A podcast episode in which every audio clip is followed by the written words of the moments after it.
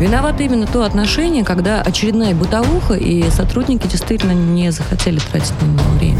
Вопрос пофигизма, тотального да. пофигизма к исполнению своих обязанностей. Да, да. И надо, чтобы каленым железом прям отпечаталось у них, что бить нельзя, пытать нельзя. Ева, власть... если каленым железом бить нельзя, это тоже Нет, я имею в виду Программа «Правозащитники». Программа «Правозащитники» на радио «Спутник». Меня зовут Алексей Тимофеев. Рад приветствовать э, вице-президента российского подразделения Международного комитета защиты прав человека Ивана Мельникова. Иван, здравствуйте. Здравствуйте, Алексей. А нашим слушателям вновь э, предложу присоединиться к видеотрансляции на YouTube, канал «Радио Спутник». Подписывайтесь, ставьте лайки, комментируйте. Мы сегодня начнем в усеченном составе, но по ходу нашей беседы будут подключаться и другие участники, постоянные да. ведущие Э, Все наши коллеги с нами, но они сегодня мысленно, потому что много работы у всех, э, и там э, в СИЗО вот наши коллеги кто-то ходил, поэтому сейчас, как сказать, не успевают просто физически до нас добраться, но обязательно будут с нами сегодня в эфире. Да, поэтому все темы, как всегда, четыре темы важных, актуальных, обсудим обязательно, подключая специалистов по этим вопросам. Начнем мы с первой темы. Это тема Ивана. Москва намерена добиваться возвращения российского бизнесмена, которого недавно экстрадировали из Швейцарии в США. Речь идет о Владиславе Клюшине. Э, российский да. гражданин, бизнесмен. Его подозревают в махинациях с ценными бумагами. Ну и вот США долгое время, э, так сказать, настаивала сначала на аресте. Он был арестован, насколько я понимаю, в марте, да? Да, в Швейцарии. Да, в Швейцарии. Он был арестован в Швейцарии. Я бы хотел рассказать вкратце да. об этой истории. Выглядит она, мягко говоря, неоднозначно, потому что э, если посмотреть на то, чем занимался Владислав Клюшин, это в том числе были э, проекты, связанные так сказать, э, с обеспечением государственного заказа. Э, например, он делал одну из мониторинговых систем э, для администрации президента. Угу. То есть, значит, и вот потом каким-то странным образом нарисовалось достаточно странное дело в отношении именно Клюшина. Здесь есть целый ряд, наверное, оснований предполагать, что дело не просто так. Выросло, да, и что американцы намеренно хотели экстрадировать Клюшина для того, чтобы, так сказать, получить определенную информацию. Несколько месяцев назад они обратились с соответствующим запросом в Швейцарию. Э, Швейцария со своей стороны значит, арестовала Владислава и удивительно э, проявила прыткость какую-то при его выдаче. Я Обычно бы... же тянется дело. А там, де- дело, да, зачастую тянется по несколько лет. Э, это нормальная практика абсолютно. И более того, я бы хотел обратить внимание на то, что э, первая инстанция, э, значит, должным образом, на мой взгляд, не разобравшись в этом деле, была соответствующая жалоба подана, значит, в апелляционную инстанцию, и апелляционная инстанция просто отказалась, сказала, ребят, нет и все э, логично, что адвокаты оперативно начали готовить э, соответствующие документы в Европейский суд по правам человека. И существует так называемая статья 30, э, э, значит, эм, ну, параграф связанный с запретом на экстрадицию, пункт 39 э, регламента, да, значит, Совета Европы, и, э, там, который предполагает недопустимость экстрадиции гражданина до э, вынесения решения э, ЕСПЧ. То есть э, экстрадиция приостанавливается. Это так называемые обеспечительные меры. Там 35-й, э, по-моему, пункт, э, в общем, более детально там раскрывает именно часть э, связанную с обеспечением э, мер, но обязаны были принять соответствующую информацию и, наверное, ну, подождать объективно. Более того, российское э, наше э, консульство заявило соответствующую информацию э, властям Швейцарии и сказала, ребята, по поводу Клюшина, Сейчас подана жалоба в ЕСПЧ. То есть они не могли не знать этого. Угу. Да, было бы странно э, говорить о том, что, значит, вот э, мы были не в курсе, поэтому, значит, вот отправили. Впрочем, не все так однозначно. Я предлагаю к нам э, подключить... Эм... Да, еще одного правозащитника. Да, Мира Терада с нами на прямой связи. Мира, здравствуйте. Здравствуйте. Да, да но как, э, как рассматривать вот эту экстрадицию? Э, мы видим э, заявления и МИДа, и вообще, так сказать, ряда российских граждан, экспертов, которые иначе как охоту, так сказать, за головами российскими эту историю не называют. Много ли здесь эмоций в этих заявлениях? Вот об этом пару слов. А, Спасибо. Я действительно считаю, что дело Клюшина является политизированным. Доводы американской стороны действительно вызывают сомнения. А обвинения, в частности, вызывают очень серьезные сомнения. Такая спешка, в том числе а, выдача а, Клюшина, она выглядит очень подозрительно. И посмотрите, в чем же дело. После принятого решения его буквально вывозят в течение трех-четырех дней – насколько я знаю из личного опыта, эти поездки не организовываются одним днем. То есть а, а, представители федеральных служб, американские маршалы приезжают примерно за три дня. То есть я предполагаю лично, что они уже в момент вынесения решения находились в Швейцарии и просто ожидали возможности, чтобы вывести человека. А, я вижу в деле а, огромное количество нарушений. А, по-прежнему мы пытаемся прояснить информацию, связаться с адвокатом, чтобы он дал комментарии по поводу жалобы в ЕСПЧ, что там вообще за судьба этой жалобы. Вот скажите, а, пожалуйста, но, коллеги, да. и, и, да. и Иван, и Мира, вот объясните. Да. Мы говорим, что происходит нарушение процедуры да? Правильно да. я понимаю? Абсолютно есть верно. Э, и э, регламент ЕСПЧ, который был нарушен, есть э, пункт других статей закона, юридических норм, которые были нарушены. Предполагает ли это все ответственность некую? Ну, то есть и со стороны Швейцарии, ведь кто-то должен понести ответственность за нарушение норм. Вот я считаю, что, естественно, они должны соответствующую ответственность понести. Более того, на мой взгляд, стоило бы задуматься об этом, наверное, и Совету Европы, Европы заявить соответствующую ноту и Европейскому суду по правам человека, потому что то, как сформулировала Швейцария, Министерство юстиции Швейцарии, то, что они, так сказать, просто не обратили на это внимание, для меня это, конечно, мягко говоря, странно. То есть Швейцария самостоятельно, ну, Минюст э, в частности, говорит, ребята, это нас не интересует решение э, ЕСПЧ.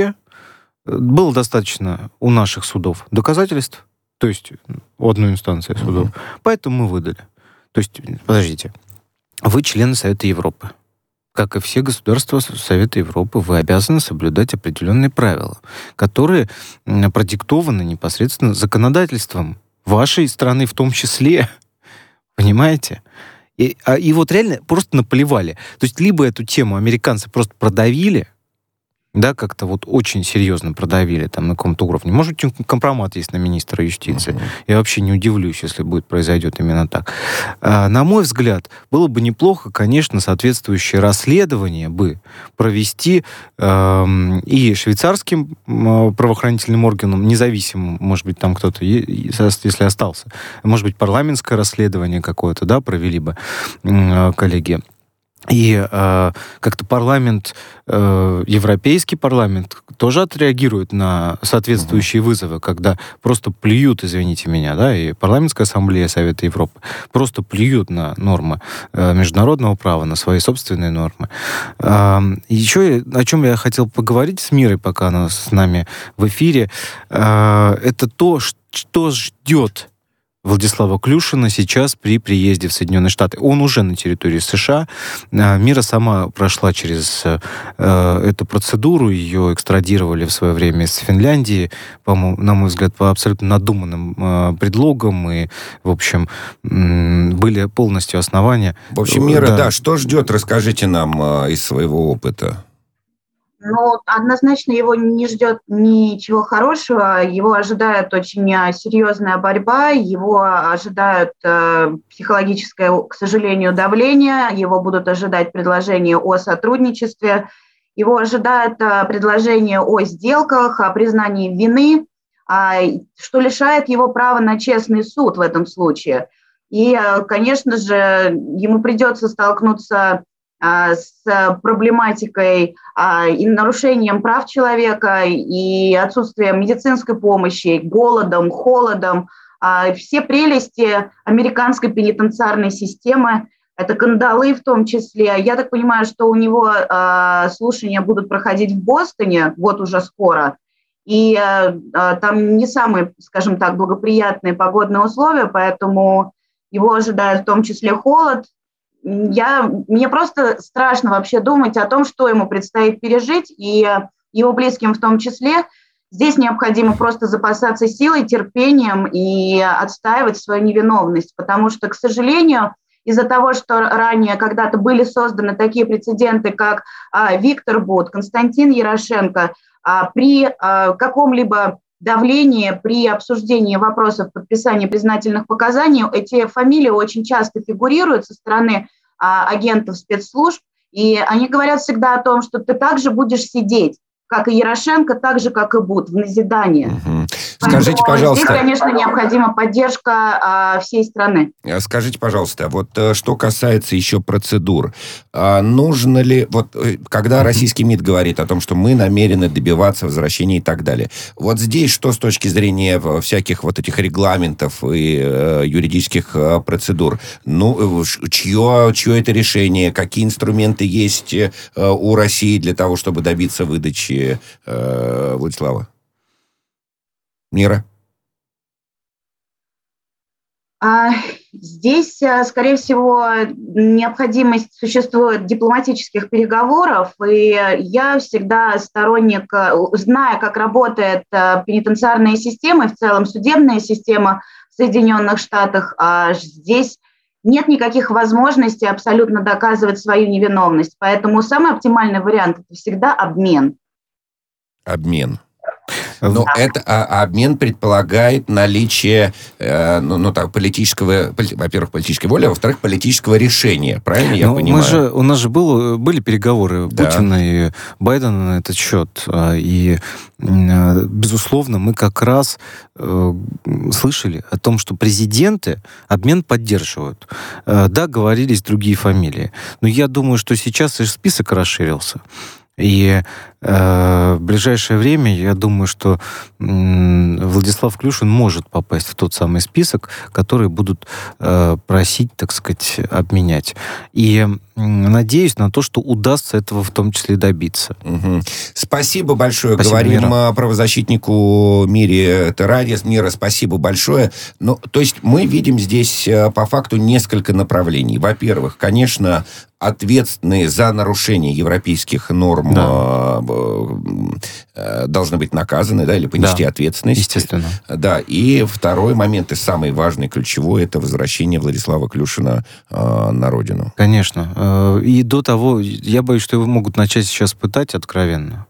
Э, потому что с него же информацию хотят получить, ну, да. ну, объективно. И будут всевозможные там изощренные истории. Сейчас очень важно обеспечить со стороны консульства ему э, консульскую помощь, поддержку прям сначала, как только он попадается. доступ есть? Адвокат с ним на связи? А, должны быть, да. Но здесь я бы обращу, э, обратил ваше внимание на то, что все произошло достаточно неожиданно. Угу. А, никто не думал, что Клюшина вот сейчас вот прям, знаете, отправят э, настолько настолько быстро. Ну да. В общем, мы ждем продолжения этой истории. Надеемся действительно на то, что российские дипломаты и э, ведомства, которые ответственны за возвращение, так сказать, получат да. Э, скорый доступ к Владиславу, и что его права не будут нарушаться. А мы, может быть, тоже подключимся к его защите в ближайшее Безусловно, время продолжим точно совершенно да. следить за этой историей, будем информировать наших э, слушателей. Слово «пытки» прозвучало, правда, в относительно американской пенитенциарной системы, но и у нас с этим, так сказать, не все а, гладко обстоит. В Государственную Думу внесен законопроект, ужесточающий наказание для представителей власти за организацию пыток. Статья предусматривает наказание в виде лишения а, свободы на срок до 12 лет. Этой темой занимается плотно правозащитник и предприниматель Александр Хуруджи. Александр, здравствуйте. Добрый вечер. Да, мы ждали вас сегодня, к сожалению, вот да, обстоятельства не позволили. Да, я, честно говоря, как говорится, из СИЗО вышел слишком поздно. Я там тоже э, посещал сейчас вот ректора Шанинки, Зуева, его только что перевели в больницу. Ну и, соответственно, что такое пытки? Они бывают явные, да, к которым мы привыкли, и косвенные, когда человеку не дают там, медицинской помощи надлежащего качества, когда перевозят часами в автозаках, в которых не включен кондиционер. В общем, закон важный, закон, э, я бы сказал так, не то, что не своевременный, его надо было 10 лет назад еще принимать, но то, что это происходит сейчас, знаково, а, особенно в свете того, что последние месяцы очень активно обсуждаются различные видеоматериалы, которые были обнародованы сервисом и другими. Вот, поэтому я считаю, что законопроект полезный, но мы, как правозащитники, понимаем, что у нас какие-то, подождите, у нас какие-то, Саш, одну секундочку. А, да, у нас э, какие-то э, проблемы со связью. А, мы сразу тогда а, подключим к, нашего, к нашему да. Э, разговору специалиста, руководителя. Да, Руслан Калимулин, руководитель комитета по правоохранительной политике партии «Новые люди», с нами на прямой связи. Руслан, здравствуйте. Добрый вечер. Вот э, Александр уже сказал, так сказать, что закон опаздывает. Да? Мы, мы не можем точно определить время, насколько он опаздывает. Слава богу, так сказать, что в, в, в этом году все-таки дошли у законодателей руки до, до него. А почему так долго э, не принималась подобная норма? Руслан, у вас есть ответ на этот вопрос? Я думаю, во многом связано это э, в первую очередь, что у нас четкого трактования не использовалось, что же такое пытки. У нас же как раз с появлением этого закона, э, законопроекта э, о пытках, у нас и вводится понятие, что такое пытки. А до этого как бы само преступление по себе было, и события имели место быть, в том числе и в исправительных учреждениях. Но определение этого термина, который закреплен в конвенции, оно не давалось. Угу. Александр, а у вас э, есть на этот счет свое мнение? Почему вот э, так долго? Тоже вот согласны э, со спикером? Александр? Так, у нас я бы, да, да, пропала связь, но мы сейчас свяжемся с Александром. Да, мы обязательно уже. Александра выведем.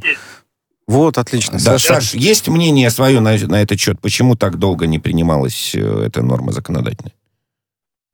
Я считаю, что тут все вместе. С одной стороны, правозащитники активно стучались во все закрытые двери, по-другому не скажешь, и материалы, которые были обнародованы, они, в общем-то, были известны ранее. Такие случаи были не единичные.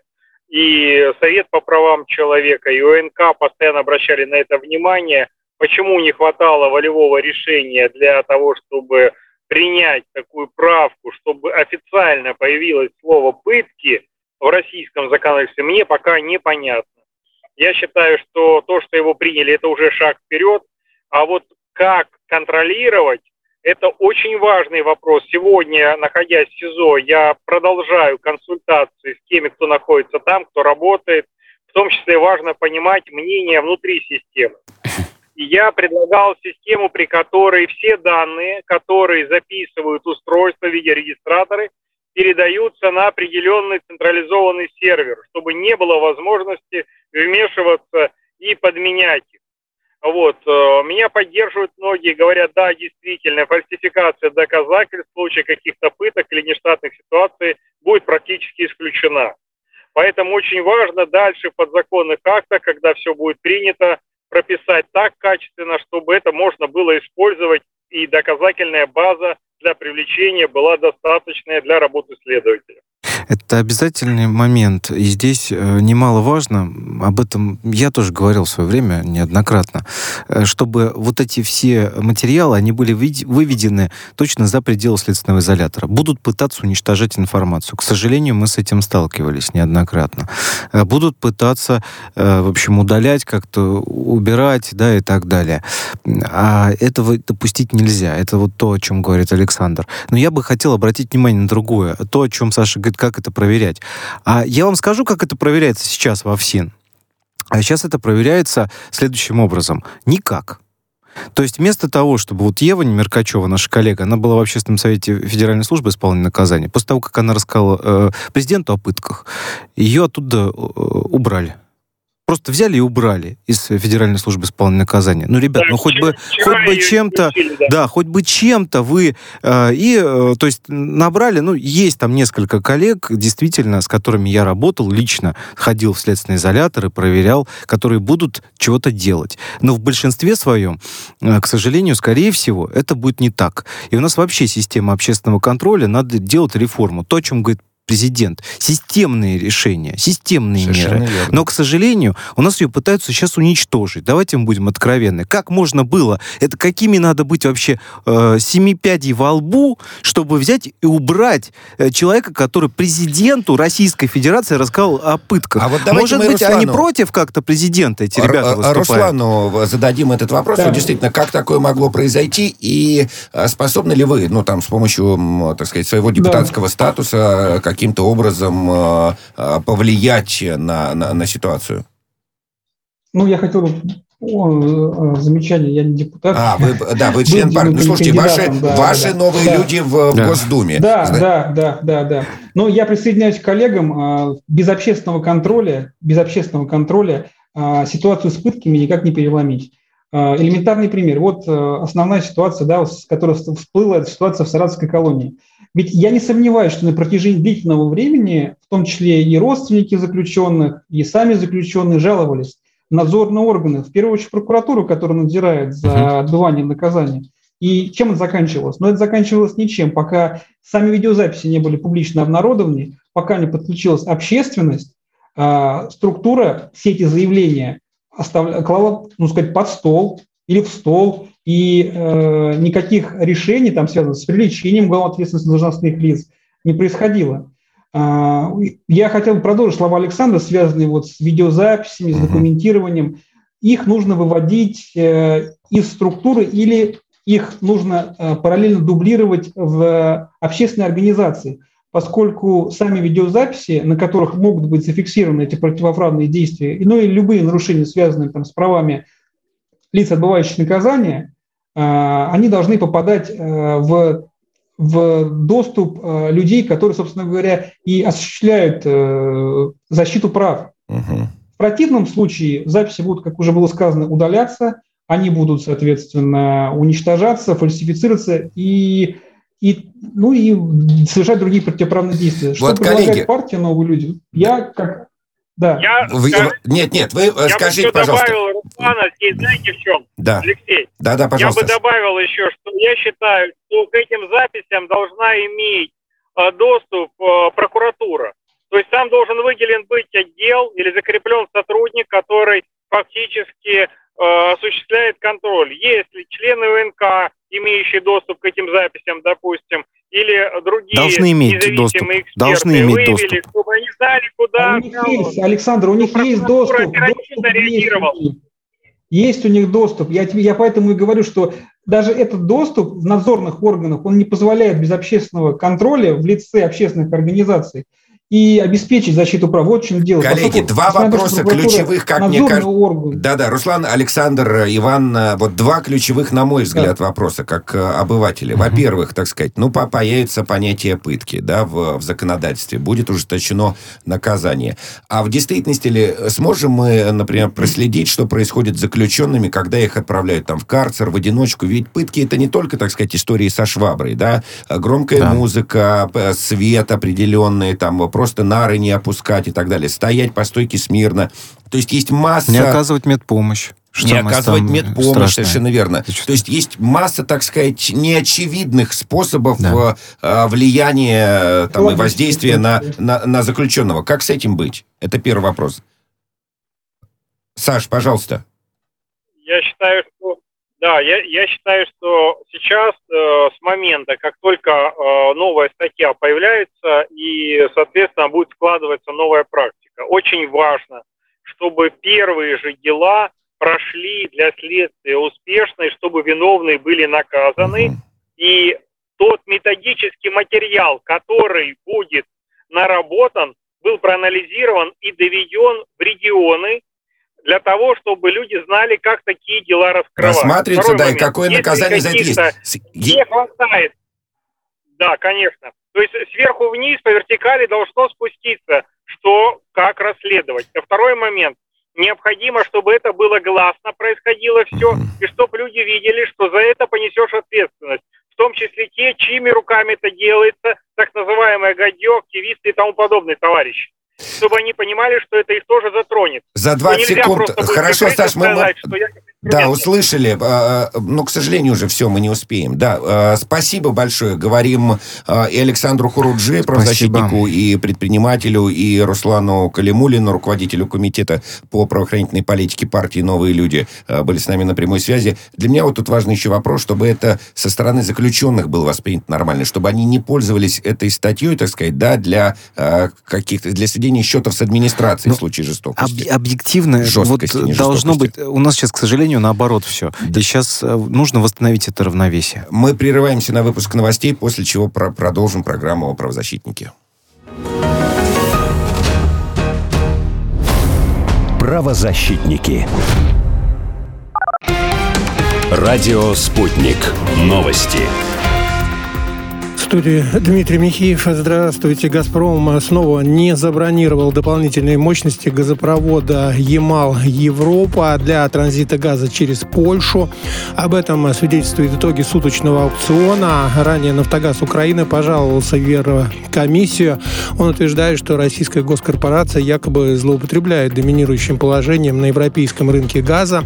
При службе украинского предприятия заявили, что «Газпром», располагая достаточными объемами газа, имея возможность свободно использовать транзитные мощности украинской ГТС, отказался от поставок э, больших объемов топлива в Европу.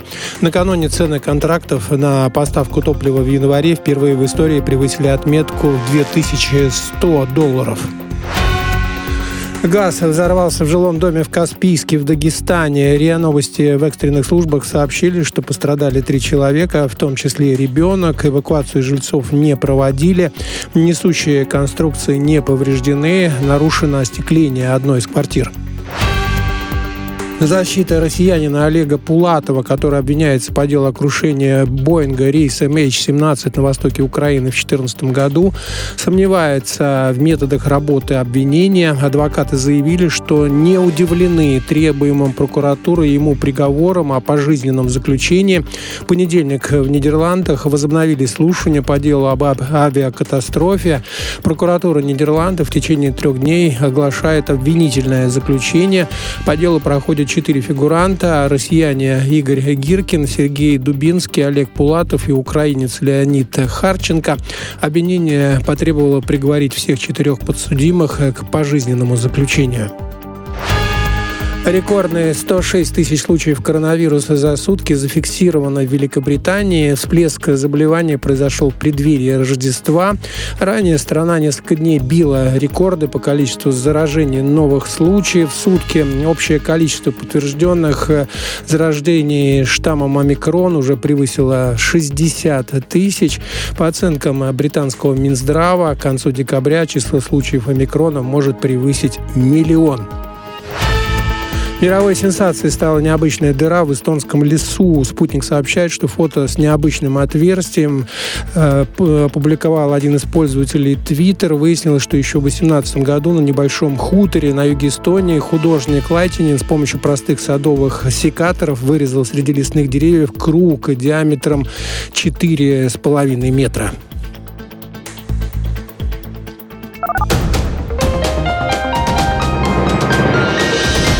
Следующий выпуск на «Спутнике» через полчаса.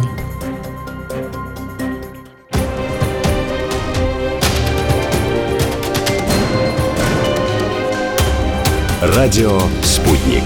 Говорим то, о чем другие молчат. Виновато именно то отношение, когда очередная бытовуха, и сотрудники действительно не захотели тратить на него время. Вопрос пофигизма, тотального да. пофигизма к исполнению своих да, обязанностей. Да. И надо, чтобы каленым железом прям отпечаталось у них, что бить нельзя, пытать нельзя. Ева, если каленым железом бить нельзя, это тоже нет. Нет, я образно. Программа «Правозащитники». Программа «Правозащитники» на радио «Спутник». Меня зовут Алексей Тимофеев. Э, в студии вице-президент российского подразделения Международного комитета защиты прав человека Иван Мельников. Иван, еще раз приветствую. Да, а, приветствую. Вновь э, скажем, что, так сказать, мы в студии в усеченном составе, но по порядку все правозащитники, все постоянные участники э, программы выходят в на прямую связь через да. Skype. А, так что подключайтесь к YouTube для того, чтобы увидеть ваших любимых правозащитников. Следующая тема, тема Евы Меркачевой. Она с нами уже на связи, член Совета при президенте России по развитию гражданского общества и прав человека а, Ева Меркачева. Ева, здравствуйте. Здравствуйте, здравствуйте. Все ну, да, слышать. Давайте мы перед тем, как к теме да. Э, подойдем, два слова сначала о своих ощущениях, когда вас исключили из э, э, наблюдательного совета ФСИН. Общественного совета. Ну, на самом деле, смотрите, да, просто поменялся полностью состав совета, кого-то оставили, а, это несколько человек всего, меня в нем не оставили, и это не связано с тем, что пришло новое руководство, потому что на самом деле получается, что документ об утверждении нового состава подписал еще прежний руководитель ФСИН э, Калашников, который, напомню, был уволен uh-huh. указом президента. Поэтому это не связано как раз с ротацией. Вот. Э, не думаю, что что-то от этого изменится, потому что тюремная тема, э, она, она нам никогда не даст, наверное, а, возможности о ней забыть. И мы будем о ней Ева, говорить, как член общественного... Да. Я тут сразу хочу обратить внимание на то, что я надеюсь, что новый руководитель ФСИН хоть обратит на это внимание. Ну, либо э, ты управляешь ведомством и решаешь какие-то вопросы, и принимаешь какие-то решения, либо ты в сторонке стоишь. А и есть, тут, э, Ева... Предыдущий пусть управляет, это немножко не то. Ева, есть у вас э, желание, так сказать, и возможность, самое главное, вернуться в этот совет? Я не знаю, честно говоря, я об этом не задумывалась. А, на самом деле у меня достаточно много полномочий как члена Совета при президенте по развитию гражданского общества правам человека. Я являюсь еще членом ОНК Москвы, так что могу мониторить все московские тюрьмы, ИВС и прочие места принудительного содержания. Я думаю, достаточно этого. Вот. А общественный совет – это не то место, которое позволяет, э, членство которое вам позволяет а, наделять вас какими-то дополнительными полномочиями. А, наоборот, мне кажется, скорее даже обязанностями, потому что мы, общественники, в этом совете были, по сути, как переводчики. Мы переводили чаяния э, э, государства да, до чаяний народа и наоборот потому что мы понимаем, что тюремщики и заключенные зачастую говорят на разных языках. Ну, вот верно, это все, все, все, все, все, все понятно. будут говорить на разных а, языках. Просто речь-то идет да. не только там об обязанностях, там, о правах да. и так далее. Речь ну, идет да. о возможностях, которые у вас были, а, а, сделать, так сказать, да, помочь конкретным, конкретным людям. Да. Вот о чем. Вот, и теперь мы как бы все лишаемся этой возможности да. в вашем лице. Давайте к теме, коллеги. У нас да. не так много времени. Волгоградские общественники сражаются с местными властями за уникальность уникальную пойму. В районе, э, внимание, последней пойменной Дубравы на Волге планируется построить четырехполосную трассу. Ева, рассказывайте. Да, рассказываю. На самом деле, мне кажется, зря мы тему экологии поднимаем редко на наших эфирах. Она одна из самых болезненных. И я могу сказать, что активисты экологические подвергаются таким серьезным гонениям сегодня. Многие из них находятся в том числе и в местах принудительного содержания. И мы полагаем, что есть сейчас серьезный конфликт а, между некоторыми чиновниками региональными и как раз теми людьми, которые готовы отстаивать права всех остальных на, на чистый воздух, на то, чтобы был лес в том первозданном виде, в котором он находился раньше. И вот в данном случае история вот какая. А, вы, наверное, знаете, что у Гринписа есть карта угроз. На этой карте а, на сегодняшний день есть несколько мест, а, которые располагаются на территории России. И вот теперь там появился еще и Волга-Ахтубинская пойма. А, и люди могут, по сути, в прямом эфире, да, зайдя на сайт Гринписа, наблюдать, что происходит с ней. А происходят вещи нехорошие, потому что это особо охраняемая территория может в ближайшее время быть разрушена. И вот, как вы сказали, речь идет о строительстве большой трассы, серьезной трассы, которая пройдет через уникальную совершенно Дубраву. Я бы тут предложила нам подключить одного из таких активистов, который борется за эту Дубраву. Ему за это большое спасибо и низкий поклон. Я думаю, вот, может быть, он нам как раз разъяснить, в чем уникальность именно этой Дубравы, действительно ли она самая последняя практически. Депутат Волгоградской областной думы Александр Осипов с нами на прямой связи. Александр Владимирович, здравствуйте. Здравствуйте, Александр. Здравствуйте. Ну, расскажите уникальность этой последней э, такой поймы на, на Волге, последней Дубравы. Дубра, Дубравные гребни в этой части сформировались э, в течение 10 тысяч лет э, с последнего ледника, и это позволило э, здесь формировать уникальный уголок, э, там, где э, практически э, степь, пустыня даже, практически это пустыня, образовался такой заповедный уголок, где произрастают дубы и, и огромное количество краснокнижных растений и животных. Здесь гнездятся птицы перелетные и прочее. На самом деле пойма очень большая, она это междуречие Ахтубы и Волги, и она простирается до Астрахани. Однако именно та верхняя часть, о которой мы сейчас идем, ведем речь, является легкими города Волгограда. Дело в том, что э, город Волгоград расположен на высокой части плата, древнего плата, э, геополити... Э, геоплиты, а пойма, она гораздо ниже, и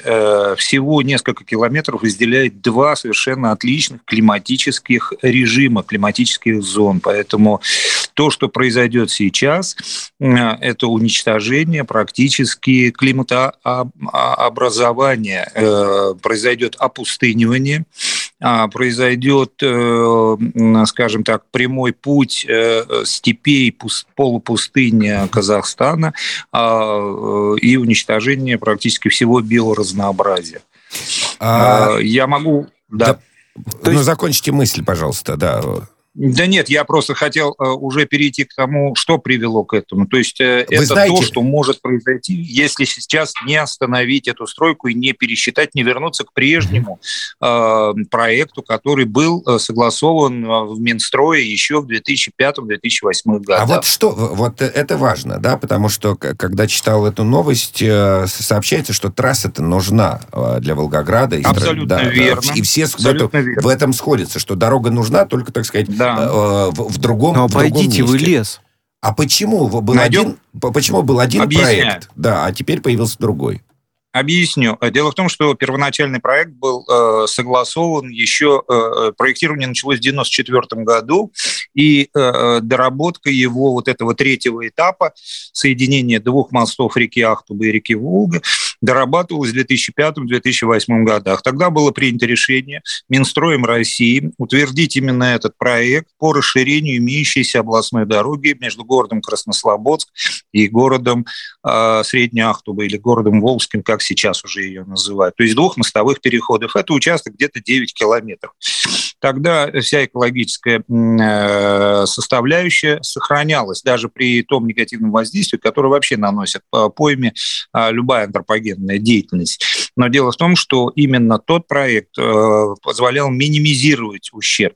Что произошло в 2017 году, когда губернатор, который говорил о расширении дороги, губернатор Бочаров Андрей Иванович, угу. в 2018 году было секретно принято решение э, изменить Что значит секретно? Простите, пожалуйста, вот секретно. Объясню сейчас. Дело в том, что был подсунут президенту России э, письмо, президенту России Путину, я это говорю ответственно, президенту России Путину подсунули э, фиктивное письмо, что это дорога на Китай.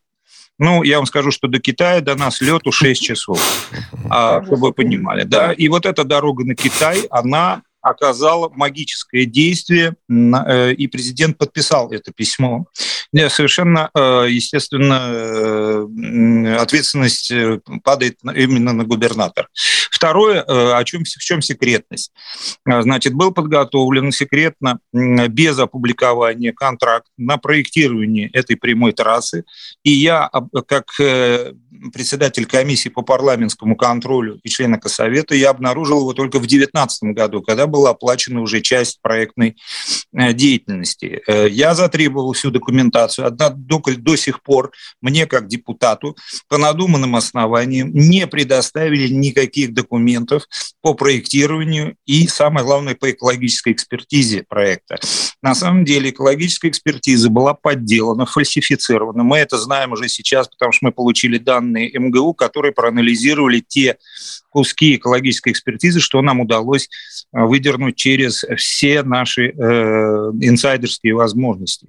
И оказывается, что практически весь проект – это незаконный, э, сфальсифицированный э, документ, который не предоставлен общественности. Э, администрации региона, губернаторам э, все время утверждается, что это некая прорывная инвестиционная составляющая, которая позволит развиваться нашему региону. Однако э, э, в 2021 году, в этом году, когда было начато строительство, все прекрасно уже понимали, какой ущерб будет нанесен. По данным Greenpeace, нанесен будет ущерб около 100 миллиардов рублей. Кошмар, Александр, Сам... не так много времени остается. Во-первых, э, что да. делать? А во-вторых, мы прекрасно понимаем, что мы, так сказать, все предположения сейчас отбросим, да, каким образом э, подрядчик получил право на строение этой э, Не этой хочу дороги. даже обсуждать. Да-да-да, мы да, не будем. Я думаю, что подрядчик был введен тоже в заблуждение, потому что экологическую экспертизу и разрешение на строительство давал комитет природных ресурсов, председатель которого сейчас находится в тюрьме. Он арестован ФСБ за подделку актов выполненных работ по расчистке ериков и свалок. Мы провалили полностью экологическую тему по нацпроекту. Хищение Волгоградской области около 4 миллиардов по, только по расчистке. А фактически сейчас губернатором вводится в заблуждение правительство Российской Федерации. Нужно немедленно останавливать работу на первом этапе. Уже сейчас спилено а, около тысячи э, реликтовых деревьев и уничтожены места гнездования птиц и растений, уже сейчас нанесен ущерб а, огромный, и прокуратура, и все природоохранные организации это подтверждают, все академики, и Иран, и э, доктора наук, Власти которые занимались... слышат э, в, вот Нет. эти... Что, Нет. что нужно сделать, чтобы они... Слушайте, во-первых, в представлении обывателя депутат областной думы – это тоже представитель власти. Меня выгнали, меня выгнали из комиссии, из э, фракции «Единая Россия», как только я сел под ковш экскаватора. Ева, пожалуйста, да, буквально полминутки да, у на нас. самом деле, да, на самом деле история, мне кажется, история очень показательная. И эта история, возможно, не только про коррупцию, не только про чудовищную халатность, но и про то, собственно, как мы можем потерять вот те самые реликтовые рощи, о которых вот рассказывал нам а, депутат. И мы должны понимать, конечно, да, депутат – представитель власти, наделенный полномочиями. И можно сказать, что наверное, все-таки как-то Дума должна реагировать на это. Поэтому вот призываю нашего собеседника каким-то образом э, продолжать свою деятельность. Возможно, нам удастся остановить Мне, это строительство. Да, я написал Генеральную прокуратуру, однако все проверки эм, проводятся близкими к губернатору людьми и практически эм, скрываются от руководства Генеральной прокуратуры. Поэтому моя к вам просьба донести до генерального прокурора Краснова о том, что как действуют прокурорские работники в регионе, в регионе. и донести да. до... Спасибо до большое. Да, но Спасибо, я, Александр. Да, Спасибо, я думаю, что большое. обязательно наши правозащитники, так сказать... Э, э, что значит обязательно правозащитники? Вообще, Спасибо. по идее, Генеральная прокуратура должна мониторить федеральные средства массовой информации. И э, если есть такое заявление, заявление о конкретных нарушениях, то я надеюсь, что генеральный прокурор увидит эту информацию от своих коллег. Ну, вообще странно э, слышать мониторинг. Э, да. Жалобы от депутата, что прокуратура не, не реагирует. А, это ну, вообще... А вот, слушай, это действительно такая драматургическая история, в которой сошлось все. Губернаторы, Э, депутаты, которые против решения администрации, вырубленные реликтовые деревья, посаженный э, член надзорной э, комиссии, который должен за 4 миллиарда рублей. Это вообще, так сказать, да, срез, срез 21-го... Ну, срез нашего общества, но что самое страшное, от этого страдает природа. А это э, от природы мы все с вами зависим. Дорогие друзья, берегите природу, э, мать вашу, вашу так да. и хочется сказать, ну, и, призвать, и призвать тех тех чиновников недобросовестных, которые, значит, не обращают внимания сейчас на эту проблему. Ева... Потому что завтра будут ваши дети э, да. дышать э, воздухом нормальным или не очень. Ева, есть возможность, так сказать, достучаться до прокурора или даже до, до, до президента у вас э, сейчас? Все есть. Ева? Приедем. Да, хорошо. Член Совета при президенте России по развитию гражданского общества и правам человека Ева Меркачева была с нами на прямой связи, связь оборвалась. И депутат Волгоградской областной думы Александр Осипов. Мы к другой теме.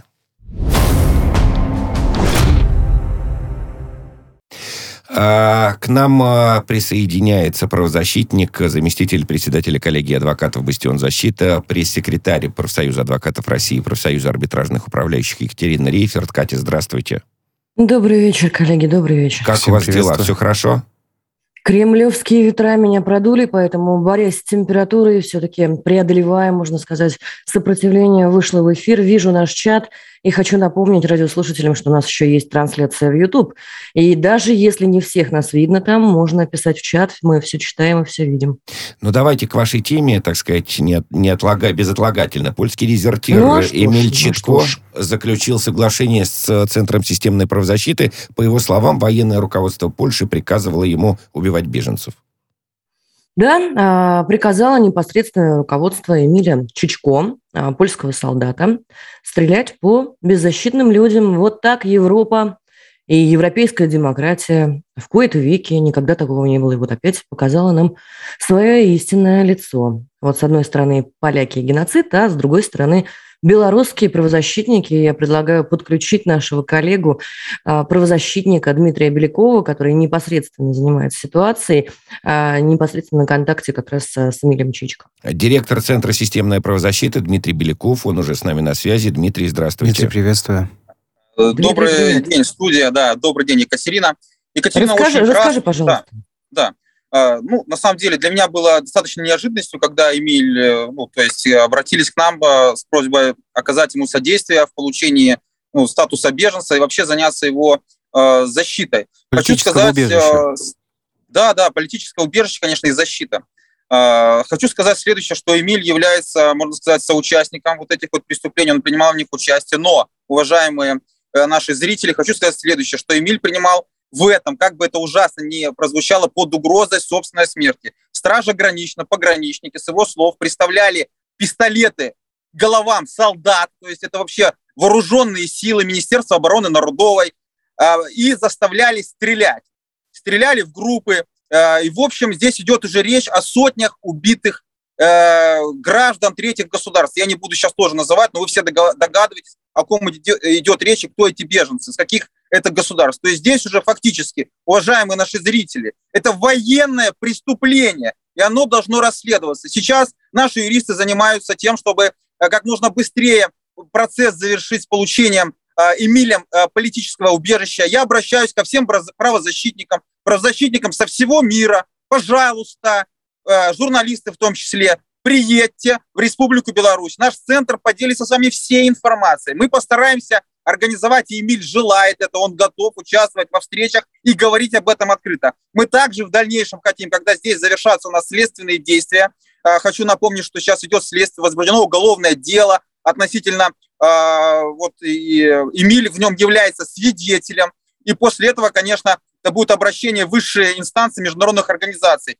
И я полагаю, что этим вопросом на территории Польши нужно допустить туда журналистов, правозащитников, исследователей. Здесь должно уже ООН этим заниматься. Ну, безусловно, на территории Республики Беларусь в общении с международными организациями наш центр, я э, в лице его директора будем, э, как говорится, находиться э, в полном контакте с международниками и, конечно, журналистами. Я хочу отметить, что э, уважаемый Эмиль, как бы так вот я скажу, он фактически каждый день имеет контакт с различными СМИ, абсолютно все проходит спокойно, никакие средства принуждения к нему не предъявляются. Безусловно, соблюдаются повышенные меры безопасности, потому что ряд чиновников в Польше, очень высоких, то даже если и экс, говорит о том, что его нужно расстрелять, против него возбуждено уголовное дело от 10 Подожди, лет, подожди, подожди, подожди, Дим, да. Дим, Дим, Дим. Да, давайте, я вот взволнован. Польские просто, да. чиновники утверждают, да. что Эмиля нужно убить, правильно? Да, это бывший экс-чиновник высокого уровня. Он сказал, что его необходимо mm. расстрелять.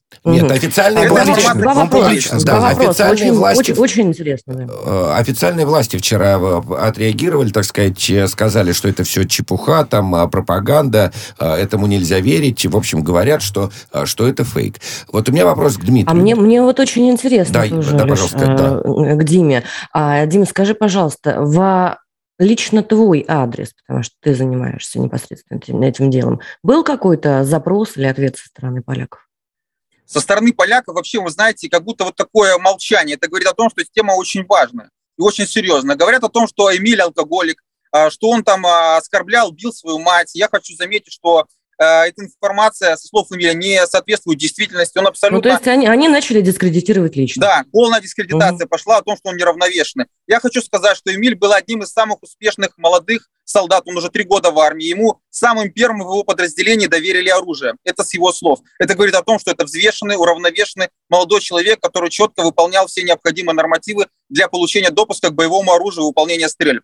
Так же, как и в любой армии мира. Не, ну так это, когда, они, да. А, когда они пытаются дискредитировать э, своего собственного солдата, они дискредитируют сами себя. А как вы тогда его брали на службу, так сказать? А где, ну, вы что, не могли об этом раньше э, узнать? Так а? что это все, конечно, ерунда. Знаете, у меня вопрос, Дмитрий, а вот что касается таких именитых, так сказать, правозащитных западных организаций, там, Amnesty, Transparency и так далее, вот э, э, их да, вы как-то привлекаете они? и а выходите с ними на связь, может быть? А может ну, быть, вы знаете, мы, да, э, все правильно вы говорите. Мы вот буквально вчера сказали о том, что мы готовы к сотрудничеству, мы абсолютно открыты.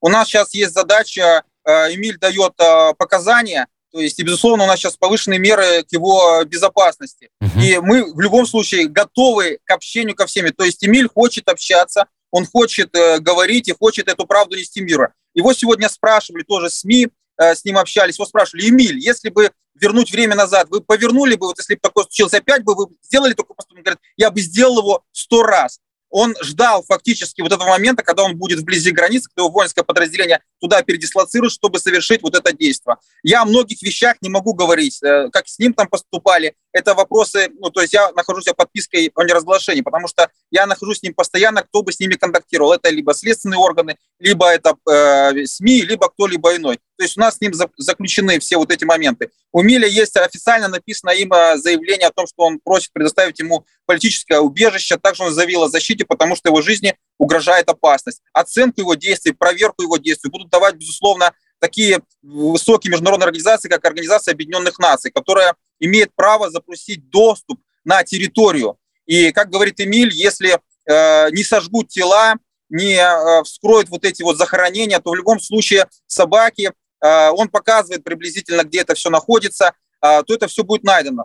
Кроме того, есть большое количество свидетелей. Это те же самые военнослужащие, это пограничники, которые будут в любом случае допрошены. А если будет серьезный вопрос, то они будут, конечно, с использованием полиграфа. И правда в любом случае найдется. Потому Дмитрий... что если один солдат побежал, то побегут и другие. Давайте к э, Екатерине обратимся. Катя, вот на ваш взгляд, все же кто должен быть инициатором в этом взаимодействии между вот этими именитыми правозащитниками и, и, и центром нашего гостя? Алеша, какие именитые правозащитники? Ну, имеется в виду вот эти западные, это в Amnesty. Где европейские правозащитные организации, да? которые а, как страус голову в песок и сидят? Стратегия игнорирования, вообще это не стратегия, а тактика вообще, ну, в, в инфополе и, в принципе, да, э, в политологии, она очень кратковременна, то есть придется отвечать. Если со стороны поляков уже звучат угрозы и призывы там, э, к, а, значит, негуманным действиям в отношении Эмилия, ну, это считаем уже ответом, да. А я считаю, что мы просто ждем реакции ООН. Реакция потому, что, потому, что, потому что вот эта вот пауза, эта пауза, она на текущий момент дает просто Польше небольшой шанс, я не думаю, что там кто-то им воспользуется, но тем не менее, небольшой шанс все-таки найти Громатова, да, найти виноватого. Эм, Дима очень правильно сказал, побежал один солдат, побегут и другие. Если сами солдаты видят это и отказываются убивать беззащитных, безоружных людей, ну, в общем, есть да, много вопросов задуматься. Европа показывает нам свое самое настоящее лицо. Вот. Екатерина, вот можно я еще более ужасную вещь скажу, чтобы вы понимали? Конечно. Я не раскрою тайны, это уже говорилось и СМИ в том числе, то, что здесь идет речь в том числе о детях и о женщинах, о том, что я говорил, которые расстреляны. Ребята, вот, я не буду уточнять. Э, я хочу сказать, что... Подождите, подождите. Я хочу вот через вас сказать, вы, уважаемая станция Amnesty International, приезжайте, пожалуйста, а, в нашу страну. Мы абсолютно открыты и готовы дать вам любую информацию, в том числе организовать э, с учетом всех средств безопасности вашу встречу а, с польским военнослужащим. И вы сами увидите и услышите, что он говорит об этом, без всяких а, других моментов. То есть все честно, максимально открыто, как и должно быть. Дим, спасибо, большое. Спасибо, Дим, большое. Спасибо большое. На спасибо самом вам, деле, друзья. со стороны Эмилии это большой поступок. Передавай, пожалуйста, ему а, привет. Это действительно поступок. Но вот это, поступ... это поступок. Ну, да. Это очень страшно. И, конечно, мы прекрасно понимаем, что речь идет и об убитых детях, и об убитых женщинах. Польша просто от этой крови не отмоется, от этого лицемерия. А, можно к чему угодно сейчас призывать. Конечно же, Европа будет молчать и в этой тактике игнорирования думать сейчас, размышлять, как от этого отмыться. Не Давайте отмыться. попрощаемся с Дмитрием Беляковым, директором Центра «Системная правозащита». Он был с нами Дмитрий на прямой связи. Да, очень надеемся, что действительно, так сказать, вот эти вот пресловутые международные правозащитники обратятся обратят на это внимание. Кать, спасибо вам большое спасибо, за, за участие в эфире. Поправляйтесь, да, ждем вас. А, правозащитник, э, заместитель председателя коллегии адвокатов «Бастион защита», пресс-секретарь профсоюза адвокатов России Екатерина Рейферт была с нами на прямой связи в студии. Спасибо. Э, вице-президент Российского подразделения Международного комитета защиты прав человека Иван Мельников и я, Алексей Тимофеев. Всем спасибо, до свидания. Правозащитники. Радио «Спутник». Новости студии Дмитрий Михеев. Здравствуйте. «Газпром» снова не забронировал дополнительные мощности газопровода «Ямал-Европа» для транзита газа через Польшу. Об этом свидетельствуют итоги суточного аукциона. Ранее «Нафтогаз Украины» пожаловался в Еврокомиссию. Он утверждает, что российская госкорпорация якобы злоупотребляет доминирующим положением на европейском рынке газа. При службе украинского предприятия заявили, что «Газпром», располагая достаточными объемами газа, имея возможность свободно используя транзитные мощности украинской ГТС, отказался от поставок э, больших объемов топлива в Европу. Накануне цены контрактов на поставку топлива в январе впервые в истории превысили отметку в 2100 долларов. Газ взорвался в жилом доме в Каспийске в Дагестане. РИА Новости в экстренных службах сообщили, что пострадали три человека, в том числе ребенок. Эвакуацию жильцов не проводили. Несущие конструкции не повреждены. Нарушено остекление одной из квартир. Защита россиянина Олега Пулатова, который обвиняется по делу о крушении Боинга рейса MH17 на востоке Украины в 2014 году, сомневается в методах работы обвинения. Адвокаты заявили, что не удивлены требуемым прокуратурой ему приговором о пожизненном заключении. В понедельник в Нидерландах возобновили слушание по делу об авиакатастрофе. Прокуратура Нидерландов в течение трех дней оглашает обвинительное заключение. По делу проходит четыре фигуранта. Россияне Игорь Гиркин, Сергей Дубинский, Олег Пулатов и украинец Леонид Харченко. Обвинение потребовало приговорить всех четырех подсудимых к пожизненному заключению. Рекордные 106 тысяч случаев коронавируса за сутки зафиксировано в Великобритании. Всплеск заболевания произошел в преддверии Рождества. Ранее страна несколько дней била рекорды по количеству заражений новых случаев. В сутки общее количество подтвержденных заражений штаммом омикрон уже превысило 60 тысяч.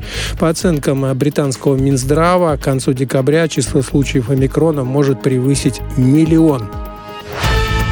Мировой сенсацией стала необычная дыра в эстонском лесу. Спутник сообщает, что фото с необычным отверстием э, опубликовал один из пользователей Twitter. Выяснилось, что еще в 2018 году на небольшом хуторе на юге Эстонии художник Лайтинин с помощью простых садовых секаторов вырезал среди лесных деревьев круг диаметром 4,5 метра.